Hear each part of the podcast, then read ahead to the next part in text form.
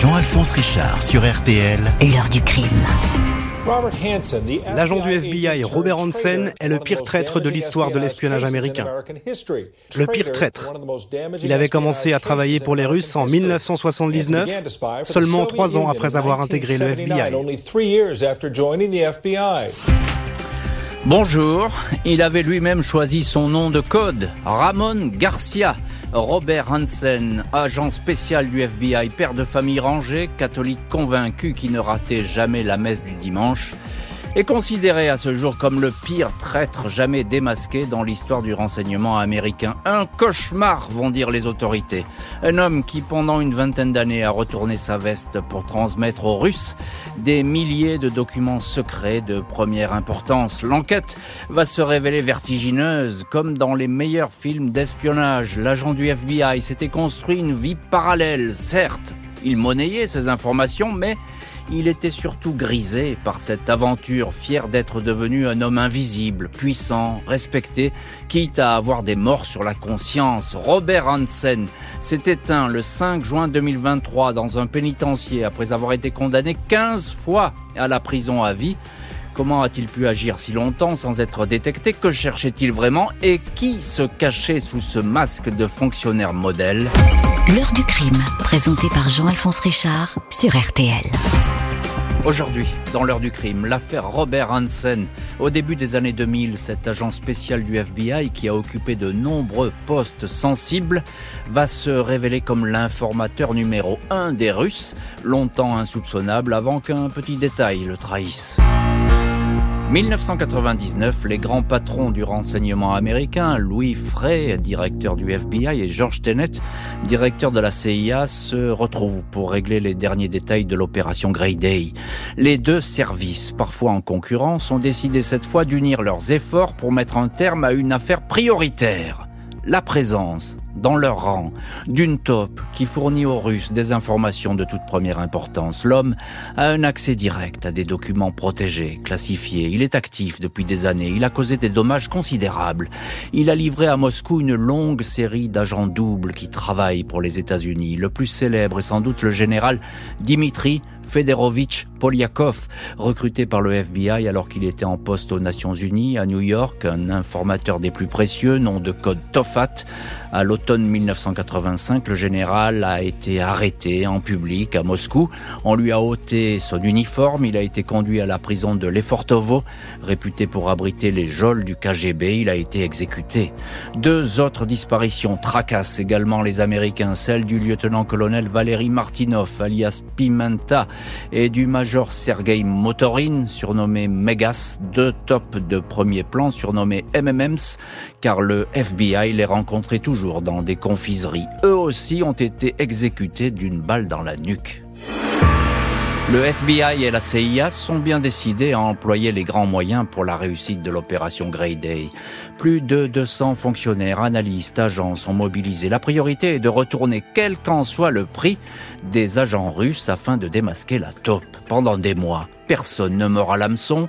En septembre 2000, un ex-officier de la première division du KGB, chargé de l'espionnage à l'étranger, est approché.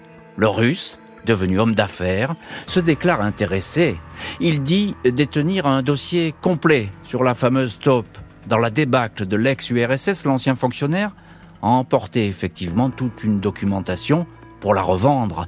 La fameuse taupe est connue à Moscou sous le nom de Ramon Garcia. Son dossier est à portée de main, mais il va falloir mettre le prix pour l'obtenir. 7 millions de dollars.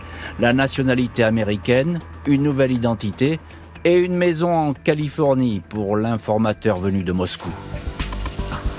Novembre 2000, les experts du FBI et de la CIA commencent à dépouiller le dossier Ramon Garcia, un nom qui ne correspond à aucun agent répertorié. L'homme d'affaires a pu faire sortir des dizaines de disquettes informatiques, des enregistrements, des photos, des lettres. Commence alors un gigantesque travail de vérification. Toutes les empreintes digitales sont relevées.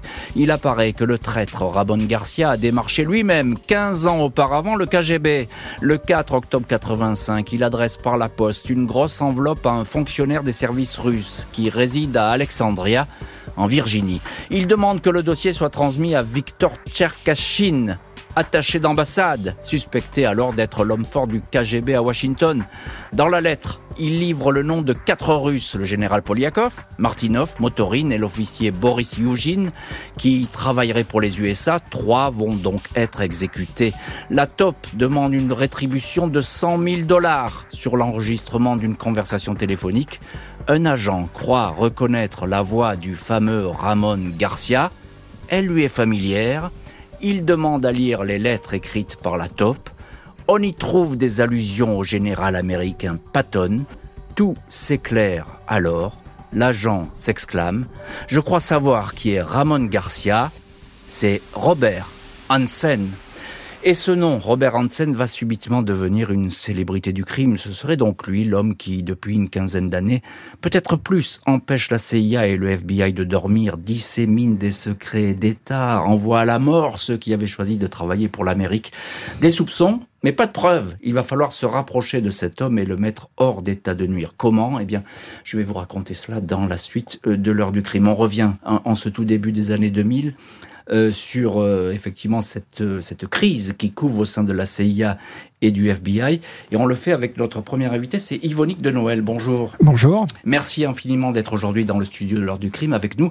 Historien, spécialiste du renseignement, et vous avez euh, dirigé ces, ce dernier ouvrage qui est, qui est paru aux éditions du Nouveau Monde et qui s'appelle Mensonge d'État, une autre histoire de la Ve République. Alors évidemment, vous, ne parlez pas du dossier Hansen euh, dans, dans, cet ouvrage, mais vous le connaissez bien, ce, ce dossier Hansen. Je le dis, on est au début des années 2000, il y a urgence le CIA et le FBI, la CIA et le FBI qui parfois euh, hésitent à travailler ensemble et ils se font même concurrence sur certains dossiers. Là, ils, se retrouvent parce que euh, il faut absolument découvrir qui fait autant de dégâts. Oui, alors ce début des années 2000, euh, on est dans un climat bien particulier. On est avant euh, le 11 septembre, mais euh, les États-Unis accumulent les découvertes de taupes, euh, taupes euh, russes, taupes chinoises, et même une taupe israélienne dans les années 85 avec Jonathan Pollard. Donc il y a une certaine tension autour mhm. de ces sujets. Et après avoir débusqué plusieurs taupes, et eh ben on s'aperçoit que le travail n'est pas fini et que les, les, les fuites continuent. Donc il y a effectivement une euh, une taupe d'importance euh, au FBI et donc il y a nécessité de, de, collaborer entre les deux agences, ce qui ne leur est pas complètement naturel. C'est-à-dire qu'en principe, euh, ces agences sont, hein. sont, censées coopérer, mais dans la réalité et comme dans beaucoup d'autres pays, eh ben, il y a ce qu'on appelle la guerre des services. on le verra d'ailleurs au moment du 11 septembre, une partie euh, du désastre du 11 septembre est attribué par la commission euh, d'enquête qui a suivi au fait que la CIA a retenu des informations qu'elle aurait dû euh, transmettre au FBI sur ces Saoudiens qui venaient, qui arrivaient dans le pays, qui prenaient des cours de pilotage et qui étaient très suspects. Chacun a son précaré, on le comprend bien. bonjour Jérôme Poirot. Bonjour. Notre deuxième invité aujourd'hui, spécialiste du renseignement, auteur du livre Renseignement et espionnage au-delà des légendes, qui est paru aux éditions Plomb. Et vous les connaissez bien, ces, ces affaires d'espionnage espionnage. Vous avez beaucoup travaillé euh, dessus, y compris euh, dans, vos fonctions euh, passées. on est en pleine déconfiture à ce moment-là de l'ex-URSS, il faut l'appeler comme cela. pour trouver la top, bah, les Américains, ils, veulent, ils sont prêts à mettre le prix fort finalement. L'argent compte pas. il, faut acheter quelqu'un. Oui, c'est très étonnant dans ce que vous avez mentionné tout à l'heure. Il y a le fait qu'effectivement la CIA et le FBI cherchent un Russe qui soient capables de détenir les eh informations dont ils ont besoin, parce que leurs propres moyens d'enquête considérables que vous avez mentionnés sont impuissants à démasquer cette taupe. Donc effectivement, les millions ne comptent pas, euh, eu égard aux dégâts qui ont été commis, euh, quelques millions, c'est peu de choses, et effectivement, ils vont profiter de cette période post chute de l'URSS pour trouver parce que c'est le chaos, voilà, pour trouver quelqu'un qui euh, détient ces informations et qui est prêt à les livrer contre une forte somme. Alors cet homme, l'identité, elle est protégée, on ne saura pas qui il est, il a changé d'identité, etc. On lui a donné beaucoup d'argent. Le fait est qu'il fournit un dossier qui est impressionnant. Il, est, parti euh, de l'impression de son bureau avec le dossier complet sur cette, top américaine. Oui, c'est, enfin, il y a, dans cette affaire, il y a beaucoup de choses qui sont tout à fait extraordinaires. C'est-à-dire qu'on n'a jamais vu dans d'autres affaires. Et donc, il a gardé pendant des années ce dossier, pensant peut-être beaucoup d'autres d'ailleurs, pensant le monnayer, il a trouvé le bon moment pour le monnayer. Je crois que les Américains, la CIA comme le FBI, ont pris un risque aussi parce que il y a beaucoup d'escrocs renseignements, c'est-à-dire de personnes qui prétendent détenir des informations et qui se font payer, en fait, qui livrent des choses sans intérêt. C'est ça, on a mis une pièce, on a fait un pari finalement qui va s'avérer euh, payant. Yvonique de Noël, euh, il demande, euh, dans un des documents, il demande 100 000 dollars pour les premières informations qu'il livre, qui sont pas banales. Hein. Il donne quatre noms de, d'agents doubles soviétiques qui vont payer très cher, puisqu'ils vont, trois vont mourir. il demande 100 000 dollars, on sait qu'il n'a reçu que 50 000, c'est normal ça? Alors, ce qu'on lui explique, c'est que euh, il ne faut pas attirer l'attention et qu'on met de l'argent de côté pour lui dans une banque. Alors après, euh, il le croit en partie. Euh, l'argent a une importance pour Hansen, hein, c'est la mesure de sa valeur. Euh, mais je ne suis pas sûr que ce soit ça sa motivation Son moteur, première. c'est ça. Euh, sa motivation première, je pense qu'elle est d'ordre psychologique. Hmm. Hansen, c'est un type euh, assez euh, solitaire, euh, qui est considéré par ses collègues comme pas rigolo du tout. il a même été surnommé Docteur Def. Donc, euh, Docteur Lamort. Docteur Lamort. Euh, c'est un type un peu introverti et, euh, et, et, et, qui est en même temps assez méprisant pour la plupart des gens qu'il côtoie dans le renseignement. Donc il se sent supérieur aux autres et je crois que cette, cette trahison continue ne s'explique pas par des motifs mmh. idéologiques mais par le fait de dire, bon là je suis plus fort que vous, sous votre nez, j'arrive euh, à, à, vendre aux Russes des informations importantes. Donc bien sûr, l'argent l'intéresse, mais euh, c'est plus euh, d'ordre psychologique. Le mystérieux Ramon Garcia appartient donc au FBI. Il a accès à des informations qui relèvent de la sécurité d'État. Jean-Alphonse Richard sur RTL. L'heure du crime. Dans l'heure du crime, nous revenons aujourd'hui sur le dossier Robert Hansen, une étourdissante affaire d'espionnage. Le nom de cet agent du FBI apparaît pour la première fois en octobre 2000. Soupçonné de travailler pour les Russes depuis des années, il est discrètement placé sous surveillance. Le nom de Robert Hansen dévoilé, ce dernier fait aussitôt l'objet de toutes les attentions. Il est placé sur écoute, suivi en permanence. Sa maison au 9414 Talisman Drive dans la petite ville de Vienna en Virginie est sous surveillance. Le FBI a même truffé de micros et de caméras la voiture du fonctionnaire, une Ford Taurus grise. Dans le dossier du KGB remis aux Américains, on a retrouvé ses empreintes.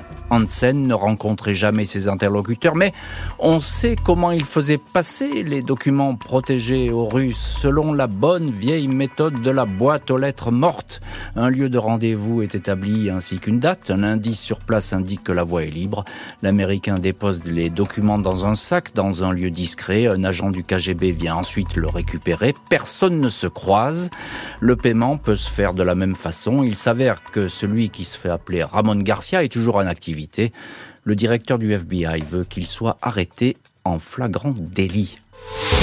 Robert Hansen, 56 ans, est un agent de longue date du FBI. Il y est entré en 1976, à 31 ans après avoir servi dans la police de Chicago. Il avait auparavant échoué à intégrer l'Agence nationale de sécurité, la NSA, où il visait un poste au service du chiffre, les communications codées.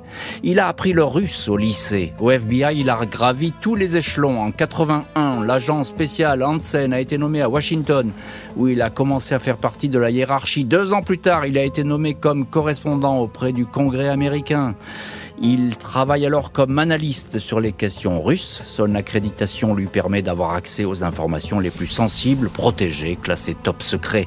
Comble de l'ironie, c'est lui, il y a quelques années, qui avait été chargé de rédiger un rapport sur les infiltrations des agents russes aux États-Unis. Ses collègues évoquent un homme des plus discrets surnommé le croque-mort en raison de ses éternels costumes noirs et de son teint blafard.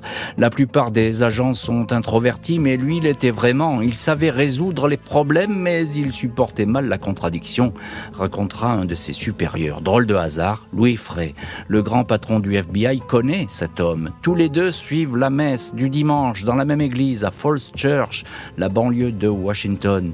Hansen, comme son épouse Bonnie, avec qui il a eu six enfants, trois garçons, trois filles, est un catholique ultra-conservateur proche de l'Opus Dei et militant anti-avortement.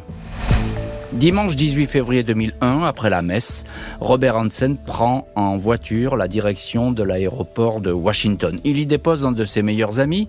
Une unité de surveillance du FBI le suit à distance. Hansen reprend la route pour s'arrêter à l'entrée du Foxton Park, un lieu de promenade et de détente à un peu plus d'un kilomètre de chez lui. Les policiers l'ont déjà suivi à deux reprises. Ici, ils l'ont vu déposer des sacs poubelles près d'un petit pont de bois, franchissant un, pont, un point d'eau. Ils ont retrouvé plus loin un sac qui contenait 50 000 dollars et qui lui était destiné à chaque fois un sparadrap chirurgical blanc est collé sur un arbre, le signal pour le feu vert à l'opération. Hansen dépose à nouveau un sac, aussitôt ceinturé, par dix policiers qui surgissent. Et menotté, vous voilà enfin, aurait-il murmuré. Un agent le décrit comme un individu effondré qui a alors compris que tout était fini. Dans le sac, sept documents estampillés secrets et une lettre d'adieu adressée aux Russes qui commence par Chers amis. Il y raconte qu'il va arrêter ses activités car il a été repéré. En parlant du FBI, il dit que le tigre endormi s'est réveillé. La vie est faite de haut et de bas, conclut-il en signant Votre ami. Ramon Garcia. Et voilà donc pour l'arrestation de Robert Hansen par ses collègues du FBI le FBI et la CIA qui ne sont pas au bout de leur surprise avec cet homme qui a bien des choses à raconter. Pourquoi faisait-il cela? Qu'a-t-il fait de ces centaines de milliers de dollars qu'il a gagnés? On va voir tout ça dans la suite de l'heure du crime, mais pas sûr que Hansen fournisse des, des réponses. Alors, euh, Jérôme Poirot, vous êtes l'un de nos invités aujourd'hui euh, dans l'heure du crime, spécialiste euh, du renseignement.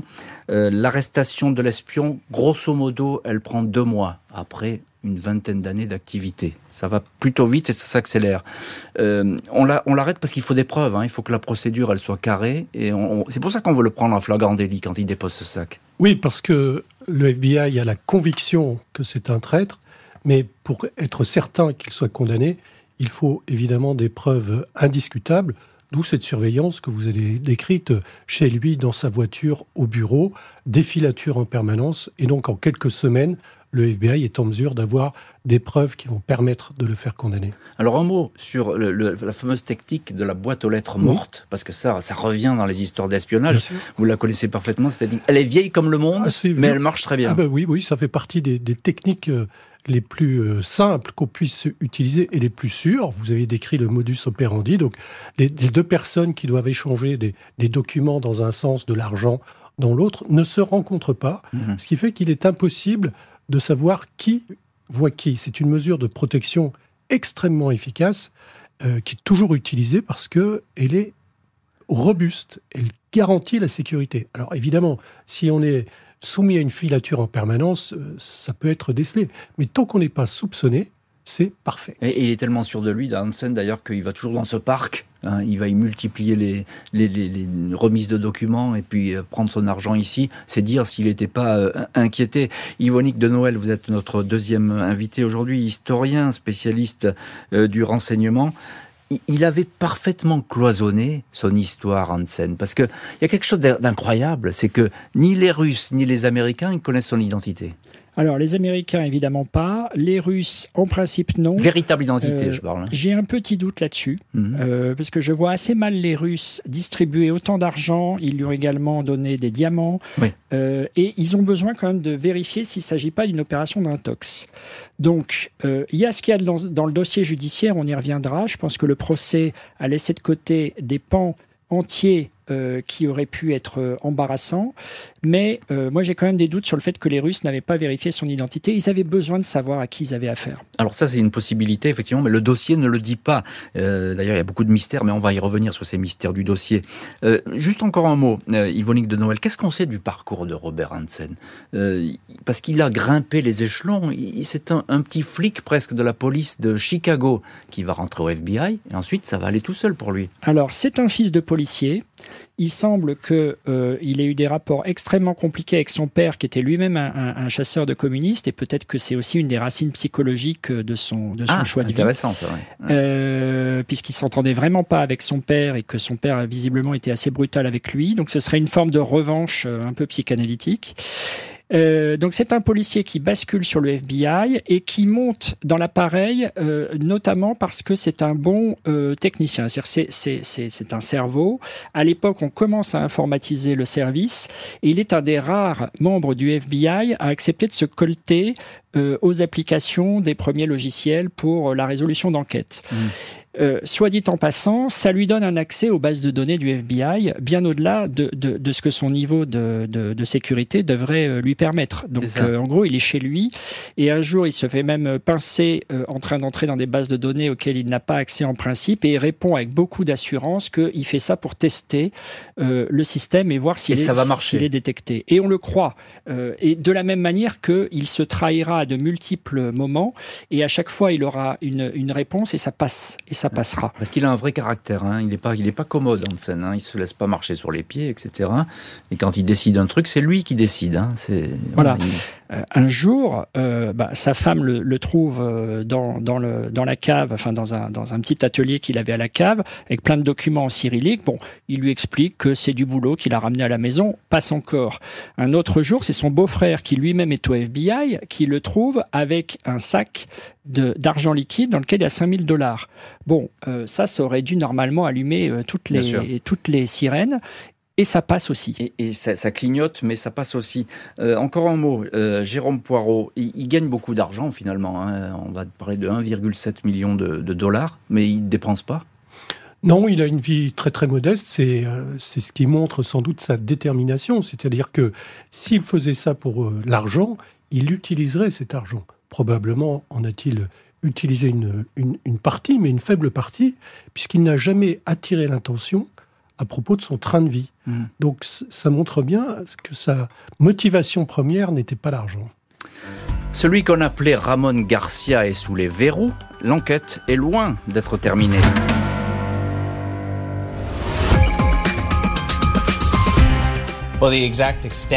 Les dégâts qu'il a fait exactement, c'est impossible de le savoir. Ce qui est sûr, c'est qu'il a mis sans dessus dessous le contre-espionnage américain. Pourquoi? C'est la grande question. Il n'y a que Hansen pour y répondre, mais il se tait.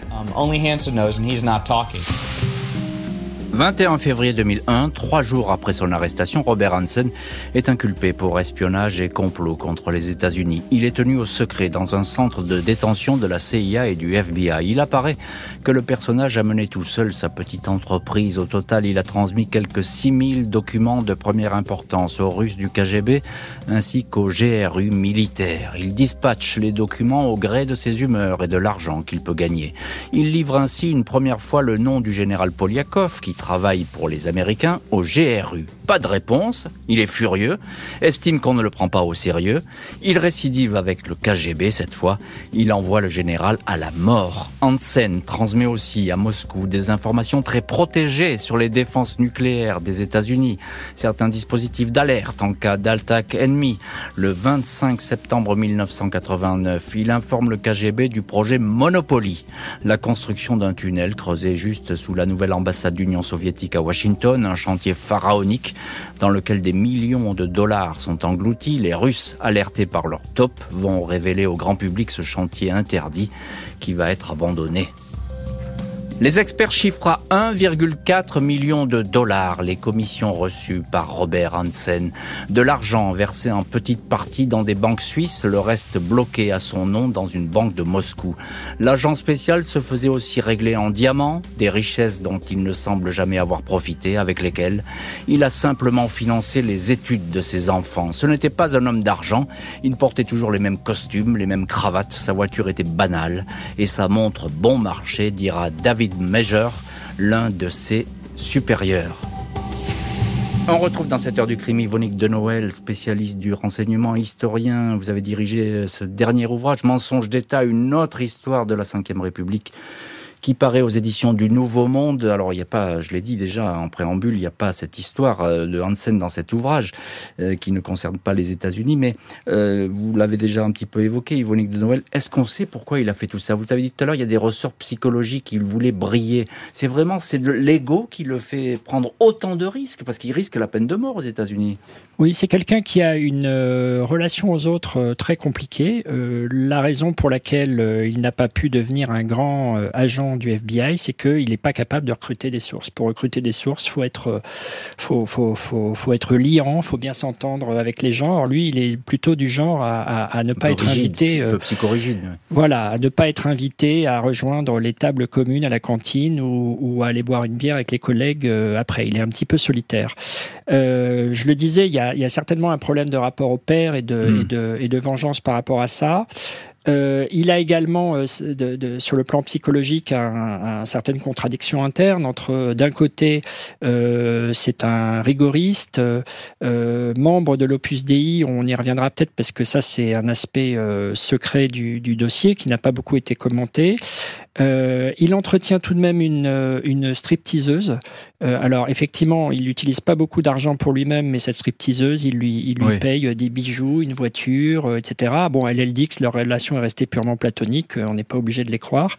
il l'emmène lors d'un déplacement professionnel en Asie pour le mm. FBI, il l'emmène avec lui, donc c'est pas extrêmement discret et c'est quand même remarqué à l'époque. Euh, il, est, plus complexe euh, qu'il n'en a l'air. Euh, je pense qu'il y a une, volonté de s'affirmer comme, un être supérieur, supérieur à ses collègues parce qu'il les trompe, et supérieur également sexuellement. On y reviendra peut-être. On va y revenir effectivement dans le chapitre suivant. Jérôme Poirot, spécialiste du renseignement. Je rappelle votre livre, Renseignement et espionnage au-delà des légendes, qui est sorti aux éditions Plomb. il va dire qu'il était en admiration pour Philby, Kim Philby, c'est-à-dire le grand espion euh, lors de la guerre froide, etc., qui rejoint là, qui allait mourir d'ailleurs à Moscou, euh, espion anglais. Alors là, c'était son une espèce de modèle. Oui, oui, c'est Kim Philby qui est le, le plus connu des, des cinq magnifiques, c'est-à-dire de ces cinq hauts fonctionnaires britanniques qui ont été recrutés dans les années 30 par les services de renseignement soviétiques. Et c'est vrai que la vie de Kim Philby est tout à fait exceptionnelle. Et il a dans sa jeunesse, euh, Hansen, lu des récits euh, à propos de Philby. Il a, vous l'avez indiqué tout à l'heure, appris le russe au lycée aussi. Mmh. Tout ça fait un mélange où les ressorts que euh, Yannick de Noël évoquait ont pu en fait se mettre en place mmh. et petit à petit un cheminement euh, l'a sans doute conduit à la traîtrise. On évoquait aussi tout à l'heure le fait que la NSA, c'est-à-dire la grande agence de renseignement technique américaine, hein, alors que lui-même était un informaticien, n'a pas voulu le recruter. Ça peut être aussi, été un de ces éléments qui ont fait qu'il a décidé de trahir. par, par, frustration, finalement, on pourrait le dire comme ça. Un procès très attendu, mais qui va se dérouler dans la plus grande discrétion. Vendredi 6 juillet 2001, Robert Hansen, 57 ans, apparaît devant la cour criminelle de Virginie à Alexandria. Le département de la justice américain a prévenu que l'essentiel du procès, prévu pour durer un an, va se dérouler à huis clos.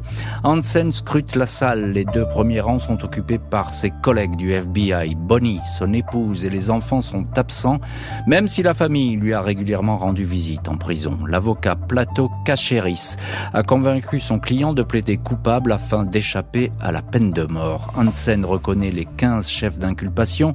75 auditions vont être menées, pas moins de 200 heures d'interrogatoire et de passage au détecteur de mensonges. Les réponses vont toujours rester évasives. J'ai une mauvaise mémoire, je ne me rappelle pas de tout ça, répète-t-il. Un responsable d'enquête fait part de son irritation. Il dit que les réponses du suspect sont contradictoires, inconsistantes illogiques et que ses motivations restent problématiques.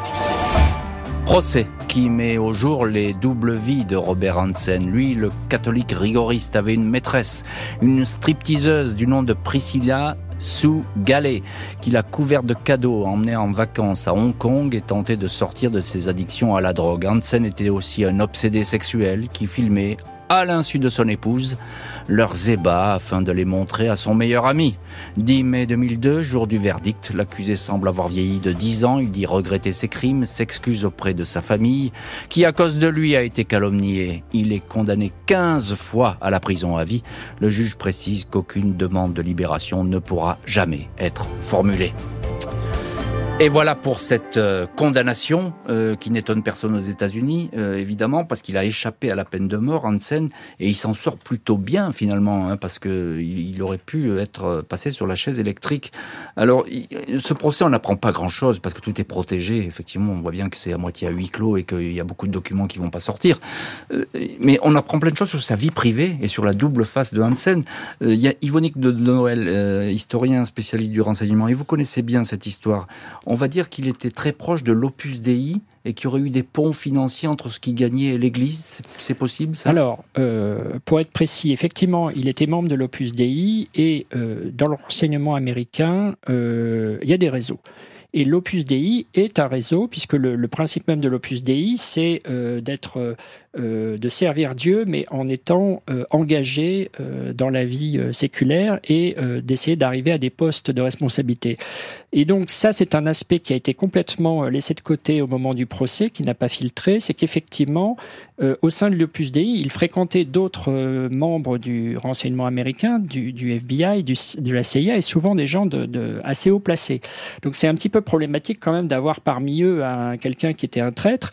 Plus fort encore, il avait confessé euh, à, son, à son supérieur au sein de l'ordre euh, ce qu'il avait fait et la seule réaction avait été de dire bah euh, transférez-nous l'argent au moins il servira ah pour des bonnes causes. Et on l'a pas dénoncé du tout. donc il n'a pas été dénoncé. Alors après on peut dire c'est le secret de la confession etc. Mais enfin de fait il s'est confessé plusieurs fois euh, et ça n'a pas euh, filtré. Donc évidemment, ça aurait été assez explosif et ça pouvait euh, éclabousser les, autres membres de l'Opus Dei. Donc on a fait un peu le blackout là-dessus. C'est ça. Le procès, je le dis, qui est à moitié à huis clos, on comprend pas très bien d'ailleurs parce que les auditions elles sont à huis clos, puis il apparaît de temps en temps dans cette salle du tribunal, mais où on ne lui pose pas de questions. D'ailleurs, aux États-Unis, lors d'un procès, les, accusés ne sont pas tenus de s'exprimer.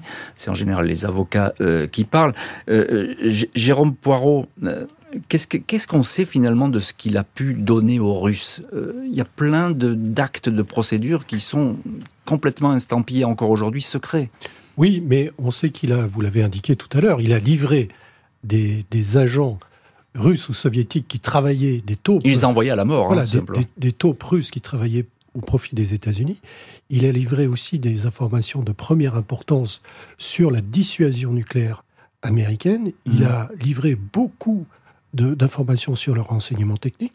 Et puis, parce qu'à une époque, il était chargé, il, faisait partie des gens chargés du contre-espionnage visant euh, la Russie ou l'URSS, il savait quelles étaient les activités qui avaient été décelées par les services de renseignement américains. Donc il a fourni ces informations aux Russes.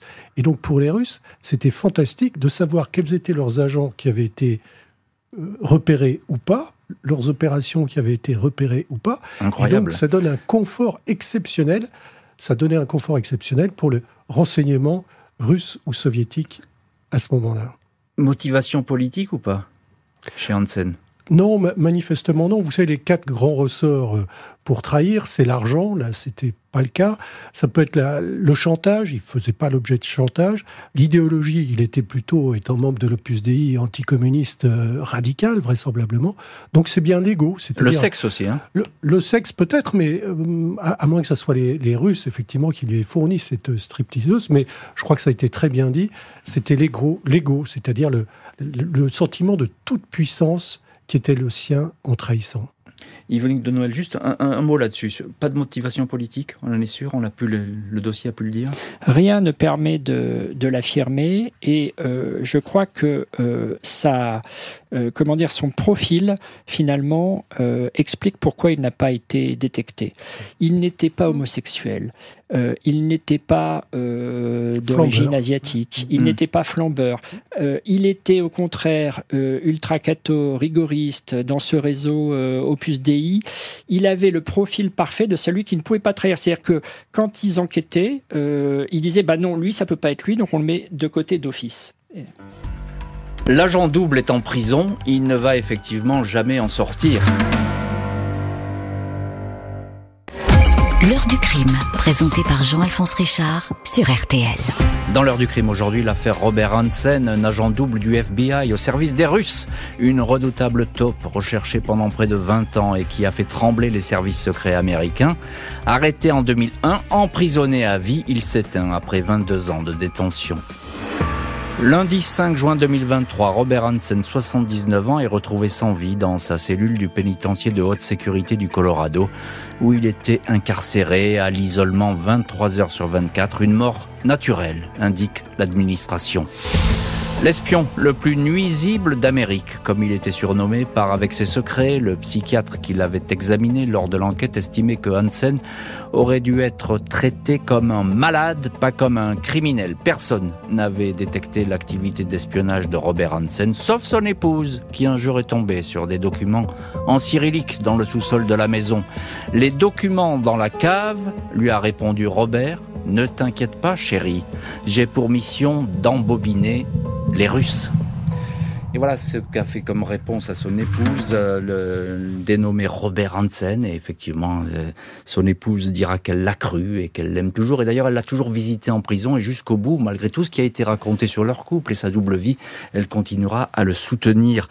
Euh, Jérôme Poirot, spécialiste du renseignement, vous êtes l'un de nos invités aujourd'hui dans l'heure du crime.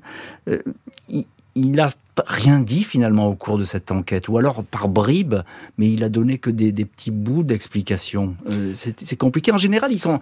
Vous disiez ça tout à l'heure hors micro, mais ils sont contents plutôt les espions comme ça qui ont qui se sont fait, qui ont brillé, etc. Oui, tout raconter. C'est un des caractères extraordinaires de plus dans cette affaire, c'est-à-dire que les, les, espions qui deviennent, enfin, qui trahissent parce que c'est leur ego, ils veulent vivre une vie extraordinaire, montrer qu'ils sont meilleurs que tous les autres au moment où ils sont pris, ils sont très heureux d'expliquer par le, par le menu tout ce qu'ils ont fait, hmm. pour montrer combien ils ont dupé tout le monde pendant si longtemps. Et lui, finalement, à la fois, il avoue d'avoir été un traître. Vous, vous l'avez dit au moment de son arrestation.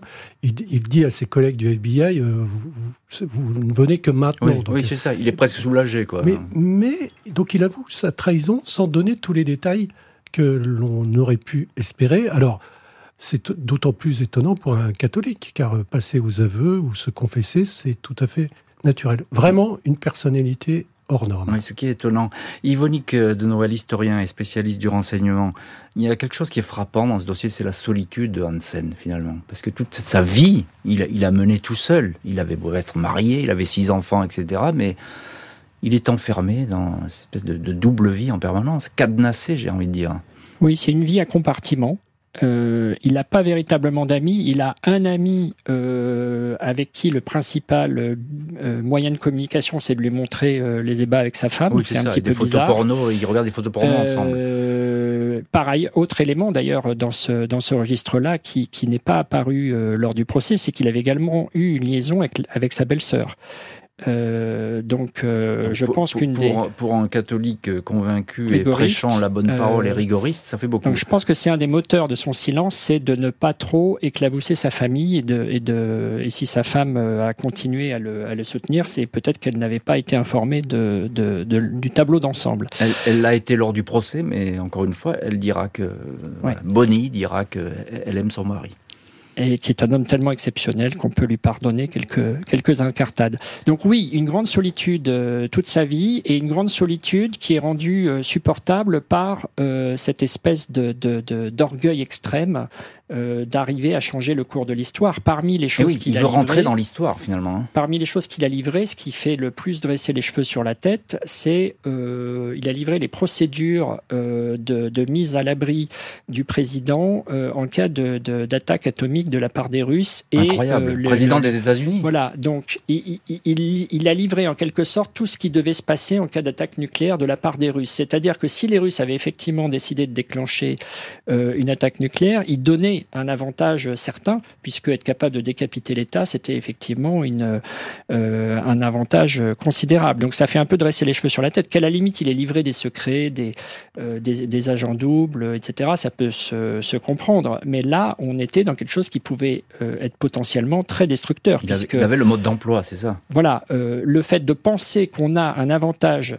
sur l'ennemi en lançant ce genre d'attaque, ça peut conduire justement à déclencher ce genre d'attaque. Bien sûr. Jérôme Poirot, je vais terminer cette émission avec vous. Est-ce que ce genre d'histoire exceptionnelle, hein, c'est quand même rarissime en matière d'espionnage, ça peut encore arriver? Je rappelle, 19 hein, ans d'activité à peu près. Hein, oui, oui, il y, a, il y a eu et il y a toujours euh, des membres des services de renseignement américains qui travaillent pour, pour les Russes. L'an dernier, il y a eu une affaire euh, très connu.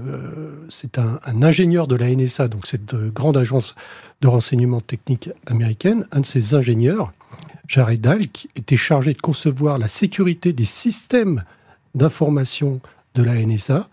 Heureusement, il n'a travaillé que pendant quelques semaines à la NSA, mais il travaillait pour les Russes. Il était un des postes extrêmement sensibles de la NSA. Donc, Mais ils l'ont détecté. Ils l'ont détecté assez rapidement. Cette fois, ça n'a pas duré aussi longtemps.